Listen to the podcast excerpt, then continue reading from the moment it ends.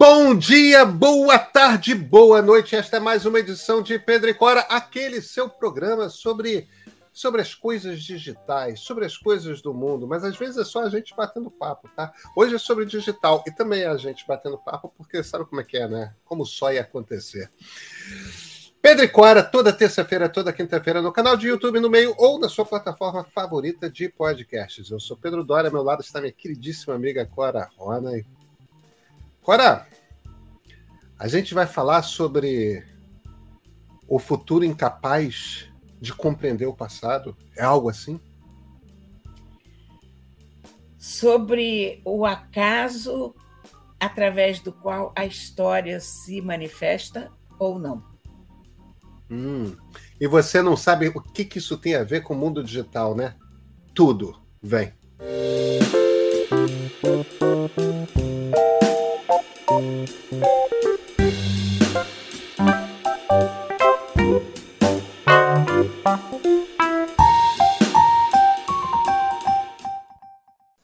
Rona, você anda preocupada com o fim da internet? O desaparecimento da internet? Ou alguma coisa similar a isso? É isso? É mais ou menos isso, mas não é hum, exatamente. Não exatamente. Sabe o Bruce Kell? Bruce Kell é um daqueles pioneiros da internet que criou o Internet Archive. É um o Internet Archive é aquele arquivão da internet, tem a Wayback Machine, onde você pode consultar os sites como eram há 20 anos. Isso. Enfim, ele escreveu um texto ótimo essa semana, duas semanas, sobre o fim do registro da história, os riscos que a gente está correndo são reais. Porque o que, o que ele diz é que, mesmo com todo o Internet Archive, com tudo que se faz para guardar uma coisa aqui ou ali. Eu acho que é importante a gente dar uma explicada. Muitos, muitos dos que nos acompanham devem conhecer o Internet Archive, mas é um site que tenta fazer cópias. Todo dia ele está passando pela, por páginas movimentadas e tudo mais, e fazendo cópias de páginas da web você não tem tudo lá, mas você tem as páginas internas de um site de um determinado dia, aí meses depois tem outro dia, é, de forma que meio que você tem é, retratos fragmentados de como que a internet foi. Então, se você vai, sei lá, www.canalmeio.com.br, você vai encontrar como era em 2016 você vai encontrar como era em 2017, você vai encontrar como, como era em tempos diversos. Isso vale por quase todos os sites da internet, né? Mas não é um arquivo completo, é bom a gente sublinhar, até porque não tem como ser um arquivo completo. É, e ele, o que ele, ele aponta para dois pontos que nesse momento preocupam ele. Um é que há muitas editoras movendo processos contra bibliotecas por manterem cópias digitais de livros nos seus arquivos, emprestando cópias digitais. Enfim, é aquela mesma mentalidade que a gente tinha antigamente com os arquivos de música, as gravadoras eram contra as pessoas baixarem, é, enfim. no lado da música, isso já foi mais ou menos resolvido. Mas no lado das das editoras, a coisa ainda ainda está rendendo legalmente e há muitos processos para que as bibliotecas abram mão disso. A questão é que nem todos os as bibliotecas querem ter todos os livros em papel e nem podem ter e não há espaço no mundo que guarde tudo isso. A outra coisa que ele observa é a questão do Twitter. Porque o Twitter virou uma ferramenta de trabalho de políticos, ou seja, há muita política acontecendo no Twitter. No Twitter. O que é política hoje é história amanhã, conforme a gente sabe. Claro. E esses registros se perdem. Em 2010, o Twitter teve a ideia muito avançada para aquele momento de fazer uma parceria com a Library of the Congress, a Biblioteca Nacional dos Estados Unidos, para guardar todos os arquivos do Twitter. Isso seria uma espécie de Internet Archive específico do, do Twitter, Twitter na Biblioteca Nacional. Mas acontece que essa visão que o Twitter teve não foi compartilhada pelo resto das pessoas. E aí, um ano depois, isso já não estava funcionando, o próprio Congresso já tinha acabado com os fundos e garantiam aquilo, enfim. Por enquanto, o Twitter está lá, mas entra um maluco como Elon Musk. Que demitiu mais algumas pessoas essa semana, aliás. Quarta, quarta onda de demissões. Eu não sei nem quem é que ainda está lá, mas enfim. Ainda deve ter uma meia dúzia de pessoas lá para ligar as máquinas, ou apagar a luz, cuidar, do, tirar o pó do aspirador robô, né? Sei, sei lá. Alguma coisa as pessoas ainda estão fazendo lá. Enfim, então, de repente, o que o Brewster Kill diz é que nós estamos usando e fazendo a nossa história de uma forma muito precária. E eu concordo com ele, e isso me causou preocupação, porque eu tenho exemplos comigo mesma, sabe, de, de coisas assim. Por exemplo, uma vez, em 1989, eu resolvi testar um programa de, de criptografia usando a minha correspondência daquele ano criptografando toda a minha correspondência num disquete. É óbvio que eu perdi toda a minha correspondência do ano de 1989, porque naquela época que a gente usava disquetes, a gente não tinha discos rígidos. Aquilo estava naquele negócio que eu criptografei, esqueci a senha e nunca mais consegui descriptografar. Ninguém perdeu nada com isso, nem eu. Mas isso mostra como é rápido e como é perigoso fazer esse tipo de coisa. Uh, eu tenho uns cinco ou seis discos rígidos aqui na minha casa, onde eu sei que existem fotos minhas de anos e anos passados, antes de existir a nuvem. E eu sempre penso, ah, um dia eu vou pegar esses discos e vou juntar essas fotos todas, porque você vai mudando de disco rígido, porque você precisa de um disco maior, mas nem sempre você consegue passar tudo para o disco maior. Então, tem uns cinco ou seis discos em que eu tenho que passar uma peneira. Olha, qualquer pessoa que tivesse álbuns de fotografia, como eu mesma tive durante muitos anos, estaria mais bem garantido em relação às imagens antigas do que eu estou nesse momento. Porque eu. Sabe quando é que eu vou pegar esses discos para olhar essas fotos? Nunca. Eu não jogo os discos fora porque, né? Eu acho que um dia, talvez, quem sabe, mas eu sei que um dia, talvez, quem sabe, eu não vou fazer. Agora, esse, esse, esses discos estão são eles estão num case que basta ligar. Não, são de PC. Esse negócio de case era isso já era uma coisa muito posterior, Porque né? Não é complicado você comprar um case e botar é, o disco lá, né, Cora? Eu sei, mas eu, eu lá tenho saco para fazer isso. É, porque eu, eu, eu tenho duas histórias com isso, Cora. A primeira história é jornalística a segunda história é pessoal. A história pessoal é a mais grave. Eu tive um pau de HD que eu perdi seis meses de fotografias da Laura, minha primeira filha, fotos digitais, primeiríssimas câmeras digitais, câmera de 2 megapixels, 1,5 megapixel.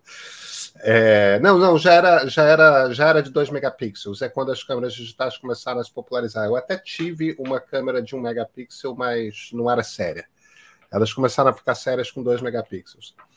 Enfim, todas as fotos que eu tirava eram digitais, porque afinal de contas podia tirar muita foto, mas você guardava aquilo em arquivo, né, em folder, em diretório. Não tinha programa de guardar foto. Não. É... E... e eu perdi. Deu pau no HD. perdi seis meses do primeiro ano da minha filha de fotos. É, de certa forma, não é uma coisa assim tão grave, isso foi em 2002, tem muito tempo, porque afinal de contas, ainda assim, daquele primeiro ano, ela tem muito mais fotos do que eu tenho da minha infância Sim. inteira. ainda assim, é uma, é uma, é uma perda. É, é, e, e, eu nunca mais. Quando, quando apareceu o Google Photos, eu imediatamente paguei pelo serviço, eu peguei todas, todas as mídias que eu tinha foto, todos os troços, e passei, fiquei um mês diligentemente fazendo upload do tipo, eu não vou perder foto, eu não vou perder Sabe registro. Qual é, qual é uma coisa que me segura muito em relação a isso? Quer dizer, não é que me segura, é porque me falta disposição de pegar esses discos, porque essa altura são fotos de 640 por 480, de, é, de um Mac 2 e outra Quantas vezes você vê essas fotos? Ah, Cora, mas deixa eu te falar uma coisa. É, no meu iPad e no meu iPhone, eu tenho o widget do Google Photos. É, eu tenho na minha frente um Echo Show, que tem um slideshow. É, os screensavers do, do, do, do meu computador de mesa é, são screensavers de uh, slideshow. É, nos slideshows, eu não tenho como integrar com Google Photos, nem no da Amazon, nem do, do computador. Agora, o widget no meu celular e, e no meu iPad são o algoritmo do Google que vai lá e encontra. Hoje, no meu Google Photos, cara, eu tenho coisa de eu escaneei foto da minha infância. Escaneei. Não foi fotografia de foto, não. Eu não, não escaneei tudo, eu vou escaneando muito aos poucos, porque, porque são fotos dos anos 70, início dos anos 80. E, e essas fotos, evidentemente, vão desaparecer. É muito engraçado porque aí eu pego, a gente já conversou sobre isso, eu pego fotos do meu pai dos anos 60, do meu pai dos anos 50, anos 40, dos meus avós, tá tudo ali impecável, impecável, tudo PB, impecáveis as fotos. Não tem nada você, perdido. Você falou que você tinha uma outra experiência. A minha outra experiência, que é jornalística, é com os dois sites iniciais nos quais eu trabalhei, dos quais você vai lembrar, talvez alguns dos nossos espectadores saibam do que se tratam, que são primeiro no ponto e depois no mínimo. Que eram ótimos, é. Que foram sites muito importantes do, do início da internet comercial no Brasil, que eram montados. Eu, eu, eu já não era foca, mas eu era jovem o suficiente para estar ali aprendendo. É apenas aprendendo, me pagavam para aprender. Eu produzia coisas, mas, mas evidentemente era coisa de, jo de jovem jornalista. Enfim, isso tem 20 anos também. E era um site que fez história, de certa forma, na internet brasileira, porque quem se juntou para montar aquele site foi a turma que mandava no Jornal do Brasil nos anos 80 e início dos anos 90, né? É, é, era uma equipe absolutamente formidável de era jornalistas. Era uma equipe do sonho. Eu acho, eu acho que nunca se montou uma equipe de jornalistas como com a quantidade de jornalistas sênior, experiente, bom demais, num único veículo de internet no Brasil. Aquilo aconteceu no ponto e nunca mais. Enfim. Ora, não tem arquivo. Não tem tudo que, publicou, tudo que se publicou em cinco anos de No Ponto e No Mínimo, ali entre 2000 e 2004, 2005, desapareceu. Gente, desapareceu. isso é um pecado, né? Tem algumas coisas que você encontra no Internet Archive. Você vê, eu tinha uma coluna diária no, no No Ponto, e, e no, no mínimo já era um blog foi a partir de 2002, eu já falei, eu não quero fazer coluna, eu quero fazer um blog. O que, que é blog? O, o blog se chamava weblog, de tão nova que era a palavra. Mas É, tem uns três posts, quatro posts do, do blog, no, mínimo, e, e tem duas edições da coluna no Internet Archive. É só o que Olha. existe do, do, do, que eu produzi ao longo de quatro, cinco anos jornalisticamente. Eu me lembrei de uma outra coisa. Quando a web começou, quando eu comecei a ter acesso à web, eu comecei a ver como as páginas eram diferentes uma da outra e eu comecei a fazer print screen daquelas páginas. Num desses discos rígidos, tem anos de print screen das primeiras páginas da web, porque depois eu comecei a perceber que aquilo era importante guardar, porque elas estavam mudando muito rápido. E eu queria ah, guardar aquelas páginas. Então, tem isso ah, Cora, você tem que entrar nesses discos. em algum lugar. Olha, então, a gente está contando coisas. No teu caso, é uma coisa histórica, porque realmente havia boa história ali no, no, no ponto, no mínimo, né? Quer dizer, isso, isso realmente é. é uma, é uma perda cultural. Nós perdemos com isso aqui no Agora. registro.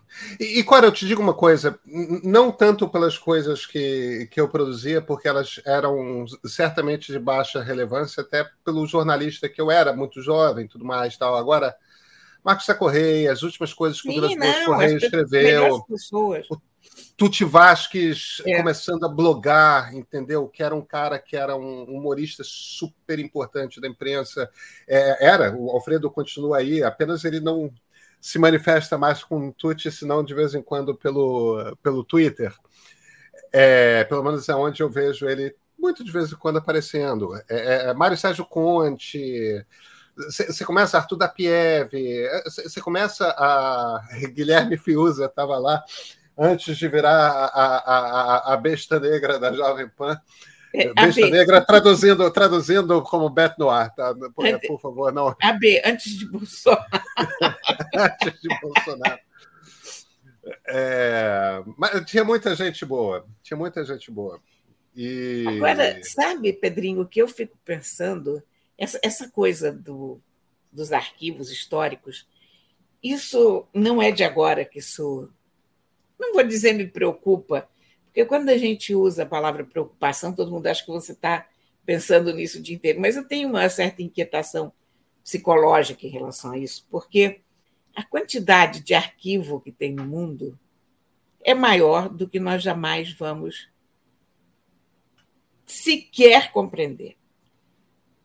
E, a, e cada vez que tem mais gente no mundo, e cada vez que tem mais gente produzindo texto e fotografia e vídeo, cada vez aumenta mais o número de documentos que a gente vai deixando. Isso também é uma forma de apagar a história, porque ninguém consegue ver tudo isso. Eu, às vezes, penso, eu, eu adoro livros de história, tenho centenas de livros de história aqui, e eu penso como a história que está registrada neles é ocasional, como ela depende uh, da sorte de alguém encontrar um documento ou não. Ah, como ela se como ela, ela se forma a partir do que permaneceu em termos de documento e do que desapareceu. Então, aquela ideia que a gente diz que a história é escrita pelos vencedores, a história também é escrita por quem tem os melhores arquivos. Porque as sociedades que não deixaram plaquinhas cuneiformes ou que criaram escritas que a gente não conseguiu decifrar até hoje, elas estão em silêncio, desapareceram, sumiram. E por outra, aí eu vou ficando niilista, eu penso, e qual é a importância que isso tem no frigir dos ovos? E diante do que é a história da Terra, e um dia vai chegar um meteorito aqui e acabar com tudo isso, assim como acabou com os dinossauros, e nada disso terá mais a menor importância. Mas até lá eu me preocupo, sabe? É, deixa eu, deixa eu botar uns poréns aí. E, e, eu não sei nem se eu me convenço disso. Por um acaso, hoje eu estava lendo um, texto sobre Emily Dickinson, daquelas coisas que simplesmente apareceu um tweet curioso, cliquei e fui ler. E eu fui relembrado do, de uma coisa que eu sabia, mas sumiu da minha cabeça. Emily Dickinson é considerada uma das grandes poetas americanas, talvez a primeira poeta mulher importante dos Estados Unidos. Nós temos 15 poemas dela. É...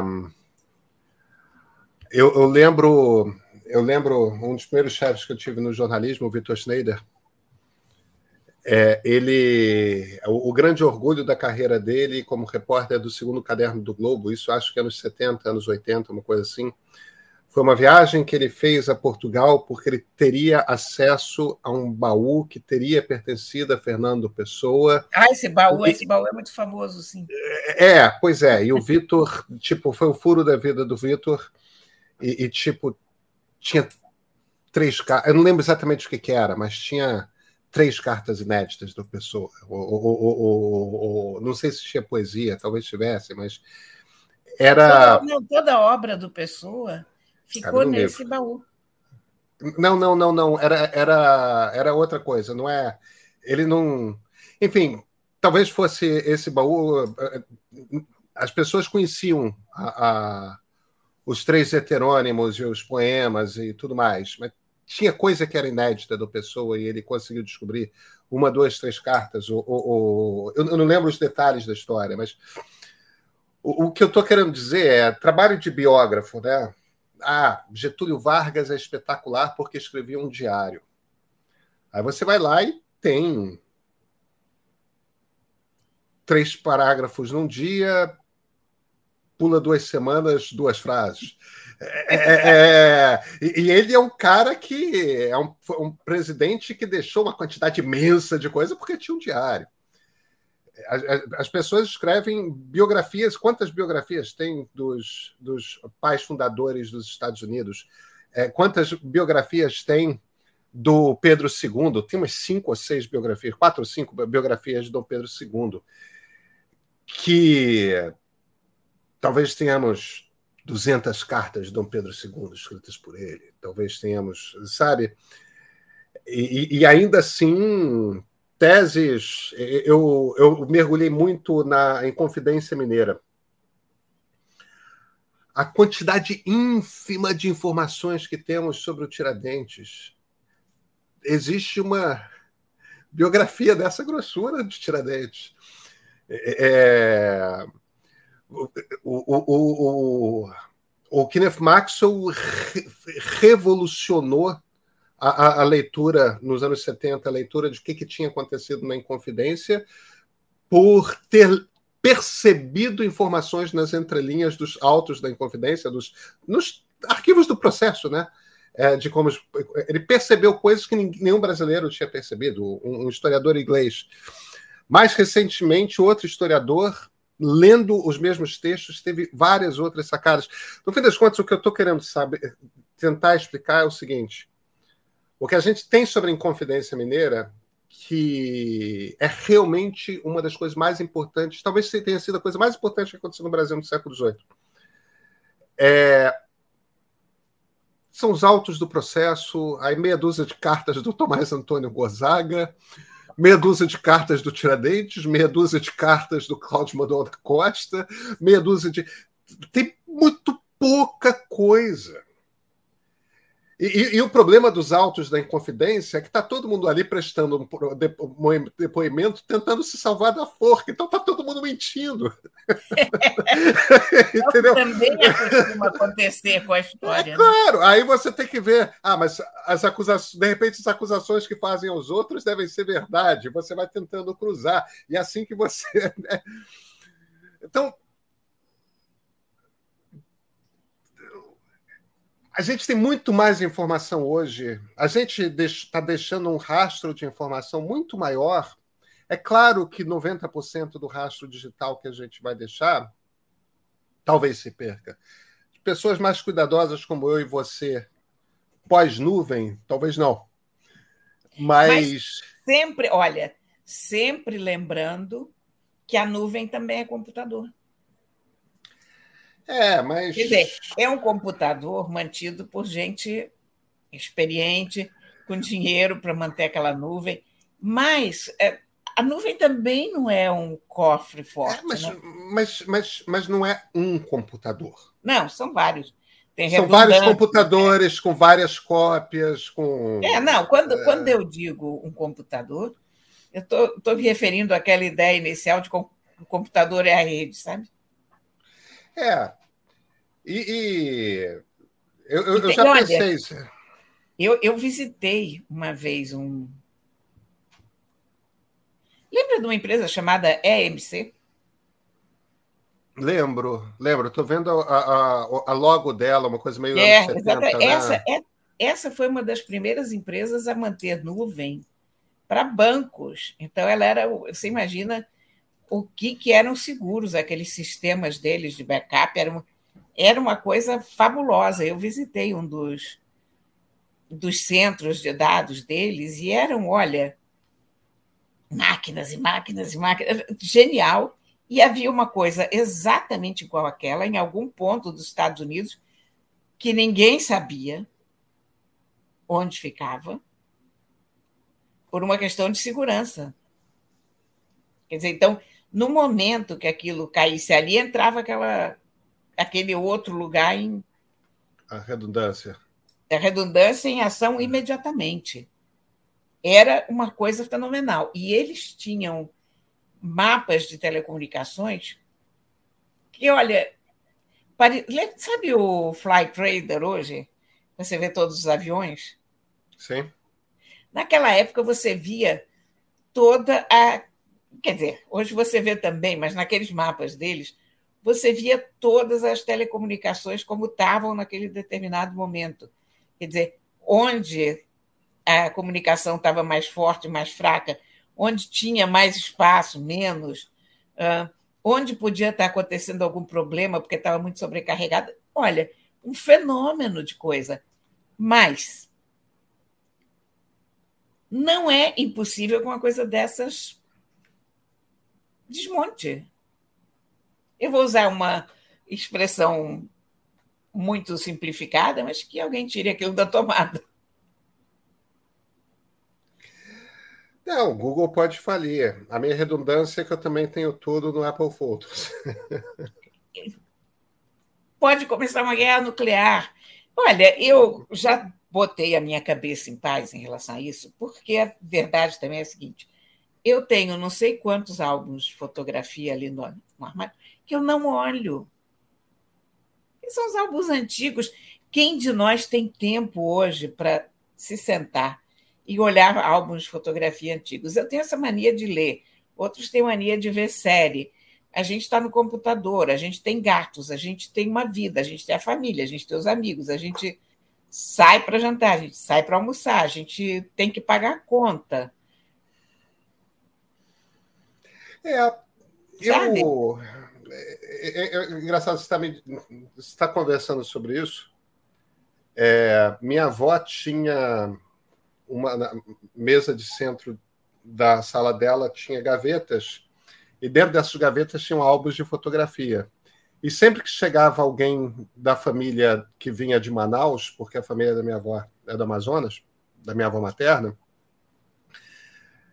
é, o, o programa, parte da visita era tirar os álbuns todos e rever as fotos do tempo de Manaus, vieram é, nos anos 50, porque o, lado da minha avó né, veio nos anos 50 para o Rio, era tirar o, o, os álbuns e ver as fotos do tempo de Manaus e ver as fotos mais recentes para atualizar sobre o que, que aconteceu com a família desde então. E, e aquilo era um programa que realmente entretia as pessoas, não era chato. Mas é preciso levar em consideração o fato de que tinha 40 fotos por ano. É, e, é. tinha anos, e tinha anos que não tinha foto. É, quer dizer, a, a, acho que 40 fotos por ano é uma coisa a partir dos anos 80. Antes não era nem isso. É... Os, os, álbuns da minha família também entretinham a gente assim, porque, é. pelo mesmo motivo. Primeiro, porque as fotos em preto e branco seguravam muito bem. É, é. Então, eram imagens que estavam muito bem. Uh, depois, porque eram poucas. É, não, pois é, eram poucas fotos. É, é, porque foto nos anos 50, 60, você, início dos 60, você não tirava, né? Você ia o fotógrafo tirar, ou então o fotógrafo ia à casa tirar, então era uma coisa meio evento, né? E aí, a partir dos anos 60, começaram a se popularizar as câmeras, mas era uma coisa para robista, né? Não era todo mundo que tinha câmera. É, é, é aquela coisa do Antonioni, né? blow up, quando começa a ficar é aquela coisa meio Richard Davidson, né? Que começa a ficar uma coisa glamurosa você ser é, fotógrafo e, e, tudo mais, mas, mas, mas, era uma coisa que estava. É nos anos 70 que fotografia privada começa a se popularizar, né? Não é nos anos 70? Imagino que um pouco antes disso, né? É, final dos anos 60. É, é porque, porque também é, você também tinha uma coisa. Quando eu me lembro que quando era criança, eu teria uns oito, dez anos, eu me lembro de ter uma foto com meu pai ótima lá perto do, do Teatro Municipal, que eram aqueles lambilambes da rua, lembra? Que ficavam no centro. Claro, claro, claro. Faziam claro. foto da gente e tal. Então, essa época já, a coisa já começava a ser comum, você já tinha fotos feitas em casa também. É. Você tinha nas, câmeras nas, já nas praças em geral, nas praças em geral tinha lambi-lambi, né? É. é. Que eram esses fotógrafos de. Agora tem uma tem outra coisa, né, Cora? Eu a, a foto digital me permitiu me tornar um fotógrafo decente. Ai, coisa que eu nunca tinha sido. Coisa. E, e, e, eu me tornei um fotógrafo decente, não por conta de algoritmo, não. Mas porque eu tiro 200 fotos e uma sai boa. Exatamente. Não, a gente. Isso, olha, isso é muito importante. Com a foto digital, nós viramos os melhores fotógrafos que conseguimos ser. É, é. Eu sei enquadrar, eu tenho noção de composição, então eu sei como organizar a imagem. Agora, tem, tem o Leozinho, por exemplo, o Léo Martins, que é fotógrafo do Globo. Eu estou citando ele porque ele é meu amigo, um cara de quem eu gosto muito, mas eu poderia citar outros fotógrafos. É, esse ano eu chamei o Leozinho, eu, eu preciso de umas fotos minhas, porque a maior foto, a parte das fotos de divulgação que eu uso, quando a editora pede, quando quem me contrata para palestra pede, a, a minha barba já estava com alguns fios brancos, mas eu, eu, não tenho mais cara de pau de mostrar fotos de seis anos atrás, porque eu estou muito mais grisalho. Eu preciso, por um rigor jornalístico, eu preciso de fotos novas. Ele ficou uma hora aqui em casa, tirou algumas fotos, me mandou um quarto das fotos que ele tirou. E. Qual era? Um troço é, é, ele tem uma coisa de expressão, tem uma coisa de movimento, tem uma coisa de luz, tem uma coisa de. É tanta coisa que ele está pensando visualmente quando ele está fotografando. Eu, eu sei reconhecer. É... Eu sei reconhecer o que é uma foto boa. Eu não sei fazer. Não daquele jeito. Não daquele jeito. Eu não, não sei fazer. Agora, a fotografia digital te permite tirar 200 fotos e como eu sei reconhecer o que é uma foto boa, eu sei que uma daquelas 200 é boa. Sim. É, é, é então... Porque antigamente todo mundo ficava preso pelo filme, porque o é. filme era muito caro, você tinha que mandar revelar e tudo, enfim, custava muito dinheiro. Você não conseguia fotografar nessa quantidade que você fotografa hoje. Então, a gente fatalmente ficava limitado. Mas, por outro lado, também, a gente está produzindo uma quantidade de documentos. Eu não falo só em foto, agora já não, estou falando em relação a tudo, textos e, e blogs e posts em redes sociais. Olha, o que a gente está criando de documentação do mundo, né? É uma doideira. Você vê os TikToks não acontece mais nada praticamente no mundo que não seja filmado, que não tem uma é. câmera na rua é. que não filme, um vizinho.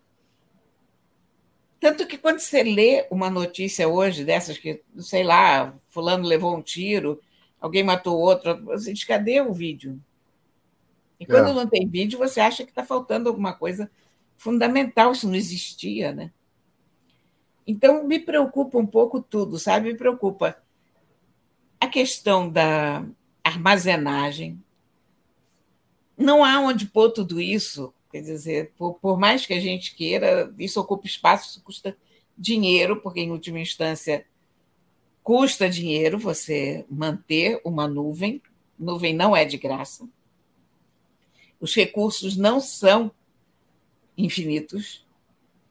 Estão cada vez mais baratos, mas infinitos eles não são.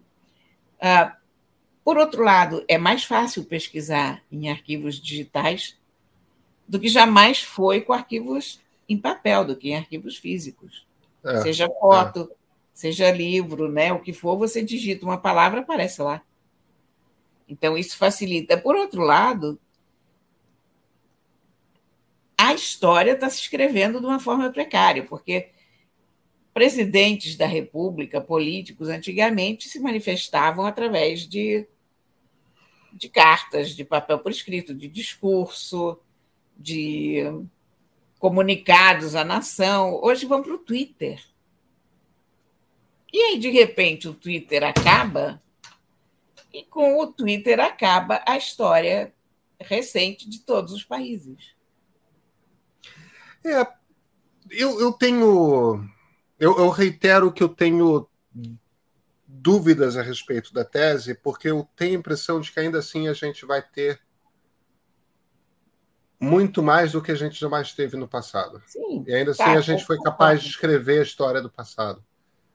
É, é claro que e, e, isso é uma coisa da qual eu tenho muita consciência, porque eu, tendo, sendo alguém que escreve livros de história, eu sei qual é a diferença entre escrever um livro que se passa no século XVI, como eu já escrevi, e eu sei como é escrever um livro que se passa no século XX, que eu já escrevi.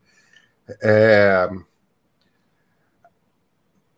Eu, eu, consigo descrever, por conta dos jornais do dia, se fazia sol, se chovia torrencialmente, se você tem um gosto do dia, se você sabe onde procurar a informação, que você consegue ter uma descrição que no século XVI, se você não tiver tido a sorte de um cara como Nicolas Barré, que era o piloto do Villegagnon, que é um sujeito que tentou montar uma colônia francesa no Brasil, é, no, no, um pouco antes do Rio de Janeiro nascer, se não é o piloto do Villegagnon que se preocupava em descrever como é que era o tempo no Rio de Janeiro, como do que chovia, como é que era o sol, esse tipo de coisa, as cartas dele são lindas. O cara era um piloto, é inacreditável. Ele não era um cara que era percebido como alguém importante na frota. É, é... é e, aliás, isso é uma coisa engraçada, porque tinha um bando de sábio na, da frota do, do Villegagnon e, e da turma que ele trouxe para o Brasil, quem deixou os depoimentos mais valiosos foram um sapateiro que era considerado analfabeto, é, um huguenot chamado Jean de Lery, que deixou um livro que é ele é considerado por muita gente, inclusive pelo Levi-Strauss, como o fundador da antropologia brasileira porque é o melhor depoimento sobre como viviam os tupis, escrito no século XVI. O cara era sapateiro. Sensacional isso, né? era sapateiro. E, e, no entanto, uma gênero. E, e, protestante, que era aquela turma que se vestia de preto, aqueles protestantes franceses do século XVI, né? E, e, e, no entanto, ele tinha uma generosidade para olhar para os indígenas e simplesmente descrever o que ele via. Ele não punha o, que ele, o julgamento dele na coisa, ele simplesmente se esforçava para entender o que, que os indígenas estavam entendendo. Ele aprendeu é, em Engatu, né, Tupi. E, enfim, eu, eu, eu entendo a obsessão tecnológica de precisamos guardar tudo, mas nunca se guardou tudo. Não. E, e, e, o que eu tenho certeza que o que a gente está guardando hoje é muito, muito, muito, muito, muito, muito, muito mais do que. E, e, e se eu e hoje eu quero descrever umas como é que o dia estava no, no, dia 5 de julho de 1922, quando os 18 do Forte saíram do Forte de Copacabana para tentar derrubar Epitácio Pessoa, eu consigo ir no correio da manhã do dia seguinte e olhar as quatro linhas que ele dá sobre como estava o tempo no Rio. Tem a temperatura, tem os ventos, tem o, o, se fazia sol, se chovia, se a chuva era torrencial, tem tem quatro linhas ali, e quatro linhas você escreve um parágrafo, porque você Sim. sabe como é que o tempo no Rio funciona, tudo mais. O Google te oferece eh, sites, números que calculam exatamente onde estava o Sol naquele momento, às 16 horas, que eles começaram a trocar tiros. Quer dizer, se constrói, uma, você constrói como se fosse uma peça de literatura.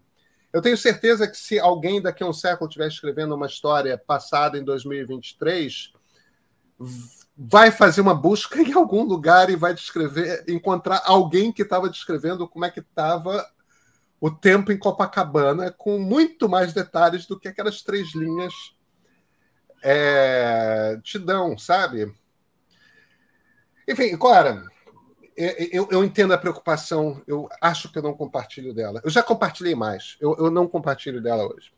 Olha, eu acho fascinante pensar sobre isso pensar sobre os arquivos da humanidade, sobre o, que se salva, o que se perde e como as coisas se perdem nas circunstâncias mais bizarras. E eu adoro. Eu acho que assim, se me perguntar qual é uma das tuas cenas de cinema favoritas, eu vou te dizer que uma das minhas cenas de cinema favoritas é o final dos Caçadores da Arca Perdida. Indiana Jones e os Caçadores da Arca Perdida que é quando você vê aquela arca dentro de um desses gigantescos depósitos do, do governo, cheios de caixas de arquivo morto, e mais caixas de arquivo morto, e mais caixas de arquivo morto. E aí vem uma daquelas empilhadeiras, pega a caixa e pum, bota ali no meio do arquivo morto. E ali, com certeza, você tem a certeza mais absoluta que aquilo nunca mais vai ser encontrado, porque nunca vai ser, né? Porque nunca vai ser. Porque nunca vai ser. E aí, Aliás, aí, não, aí não reencontraram penso... a, a Arca da Aliança até hoje, para você ver. Olha, e aí eu penso também nesses papéis que a gente tem que preencher quando a gente viaja, os formulários de entrada, cada vez menos, mas quando você chega em Katmandu, por exemplo, você ainda tem que preencher, ou ainda tinha que preencher da última vez que eu fui, um formulário em papel dizendo o teu nome, e endereço e número do passaporte, e eu penso na inutilidade disso, porque quem vai ler essa papelada toda, quem vai guardar essa droga toda? Turistas de todos os cantos, escrevendo em todas as línguas possíveis. Caramba. Não é? É. Cara, e por falar em os arquivos da humanidade, me parece que você tem um livro aí atrás de você. Tenho. Um número grande. E quer saber uma coisa? Por acaso, ele se casa muito bem com isso tudo que a gente está conversando. Porque o livro é esse aqui, ó. Mil anos de alegrias e tristezas do Ai Weiwei. É. É, é, é Ai Weiwei, na verdade, né? Ai Weiwei, é. Ai Weiwei. Isso, isso. Esse, esse o que, título, que é esse livro? São as memórias dele. O título dessas memórias é um verso de um dos poemas do pai dele, que era um, um grande poeta chinês. Ah, esse poeta, pai dele, uma vez olhando umas ruínas na, na Rota da Seda, escreve um poema sobre essas ruínas e diz que dos mil, de mil anos de alegrias e tristezas não ficou um traço. Então, você vê que tem a ver com isso, né? Olha, eu sou muito fã do Ai Weiwei. Eu, eu, não sei, eu, eu, não, sei o suficiente sobre Ai Weiwei. Me dá um crash course de Ai Weiwei. Te dou um crash course do Ai Weiwei. Eu acho Ai Weiwei é o eu acho que é o maior artista chinês. Não é só chinês, eu acho que ele no dentro de um conceito de artista político e dissidente e homem que se destaca como consciência do mundo, ele talvez seja pessoa, uma das pessoas mais importantes do mundo hoje, independentemente Uau. de China, Ocidente ou do que for. Eu acho a voz dele de uma importância fora do comum. Ele não é um artista no sentido tradicional de ah, que tela maravilhosa ou que escultura. Que... Não, o trabalho do Ai Weiwei são formas de fazer você pensar sobre o mundo contemporâneo e de não concordar com a maior parte das coisas que ele vê. Eu sou super admiradora dele, sabe? Ele tem uma história muito atribulada. O pai dele era esse grande poeta e na época do mal, evidentemente, o pai dele foi mandado lá para Caixa Prego, para uma parte da, da China que faz fronteira com a Sibéria, geograficamente muito parecida com a, com a Sibéria. Ele era uma criança de 10 anos, ele foi junto com o pai e com o irmão mais velho. A mãe e, e o irmão mais novo não encararam, foram voltaram para Pequim e a vida deles virou um inferno naquele lugar, porque você imagina, o pai era esse intelectual, era um, um poeta, um professor. Ele vinha de um de uma família dona de terras, então ele era tudo que o, o regime odiava. Então esse homem é posto para fazer o quê? Primeiro para podar as árvores. E aí ele começa a podar aquelas árvores como ninguém e com gosto e tal. E quando eles percebem que ele está gostando daquilo, botam ele para limpar as privadas. Então você pega um cérebro absolutamente privilegiado, que era esse pai do. Aí veio um homem de sensibilidade, então é aquele cara passa dia e noite durante anos limpando as privadas, porque ele é considerado um sujeito perigosíssimo de direita tal. E o Ai Weiwei repete, de uma certa forma, a assina do pai, porque ele também é um dissidente. Então, ele, em 2005, ele foi um dos caras que primeiro descobriu a internet como forma de comunicação. Ele começou um blog em 2005. E foi esse blog que deu a ele a fama planetária que ele tem. Que as pessoas descobriram ele. E ele começou a falar sobre o que ele estava vendo. Eu, e ele é um artista muito interessante como artista. Ele escrevia, ele escrevia agora em mandarim ou, ou, em alguma língua europeia? Não, escrevia em inglês. Ele, ele, inglês. É, ele, em 78, ele foi para Nova York, estudou em Nova York. A, a família dele tem idas e vindas, quer dizer, ela não fica em desgraça eternamente quando o regime melhora um pouquinho, a vida deles melhora um pouquinho, depois recrudescem. As coisas recrudescem. Ele ficou, foi preso, Ai Weiwei foi preso também na China, passou 80 dias, 81 dias preso. Ah, quando soltaram ele, deram a ele uma. Isso em 2012, uma multa de 2 milhões e 400 mil dólares, que é as coisas não pagáveis, quer dizer, aquele tipo de coisa que o regime faz para para realmente massacrar a pessoa. Uma das obras dele mais conhecidas é uma instalação que ele fez na Tate Modern com 100 milhões de sementes de girassol de porcelana e cada uma pintada à mão. Ele foi para a principal cidade de porcelana, de fabricação de porcelana da China, E ele fez essa encomenda aos caras, disse, olha, estou precisando que vocês me façam 100 milhões de sementes de girassol, de porcelana, pintadas, uma por uma. É claro, pois não. E, esse, essa, e você chegava nessa instalação e você via aquele monte de semente de girassol e aquilo te impactava por vários motivos. Você pensava, mas para que isso? E quanto trabalho embutido nisso? E, por outro lado, se você não desse trabalho para as pessoas, do que, que as pessoas viveriam?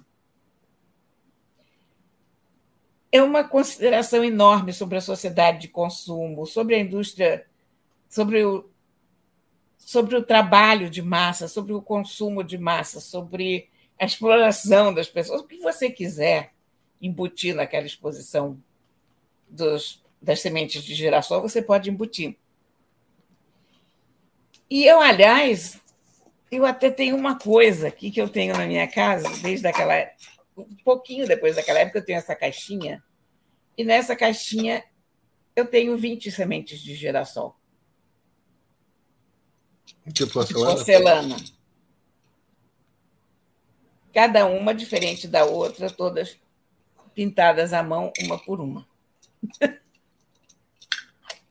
Quer dizer, olha, ele fez, ele pegou jarros da dinastia Ram, pintou com o logo da Coca-Cola. São as coisas de mais impacto que ele fez. Que a pessoa diz, ah, mas isso não é arte. Mas é uma forma de usar a arte para botar as pessoas para para pensar. Ele fez uma instalação extraordinária sobre os imigrantes, sobre os refugiados. Olha, eu nem, nem sei te dizer tudo, mas ele, a persona do Ai Weiwei é muito importante. Ele, inclusive, ele faz umas reflexões aqui sobre sobre a história, sobre o uso da internet, sobre a liberdade, sobre o indivíduo em relação ao Estado, tudo através da vida dele. Mas ele conta que, quando ele era criança, quando o pai dele era, era criança, quando o pai dele era criança, as ordens do Mao Tse Tung vinham todos os dias pelo telégrafo e eram lidas então, todo mundo tinha que parar para ouvir aquilo, em todas as escolas, para você saber como é que o dia tinha acontecido e o que, que seria o dia seguinte. Você tinha que ouvir o que o Mao Tse Tung estava dizendo. E ele compara isso com os tweets do Trump. E eu achei perfeita essa comparação, porque era isso mesmo. Era. Olha, e ele sabe contar uma história. é um baita livro, sabe? Tá? Isso aqui, a capa é dele, inclusive, as ilustrações são dele também. Está aqui, ó. É um homem muito importante, uma voz muito importante. Eu, eu, tô, eu, eu fiquei curiosíssimo. Eu, eu, realmente nunca tinha parado para prestar atenção é, para ler tal, um buraco de curiosidade minha e, e, certamente uma falta grave, eu vou, vou correr atrás. Siga ele no Instagram, por exemplo. Ele tem um Instagram interessantíssimo. Ah, que legal. Vou fazer isso. Vou fazer isso assim que acabar a nossa gravação aqui. Cora, a gente a gente se vê na quinta, né? Com certeza. Então até quinta-feira.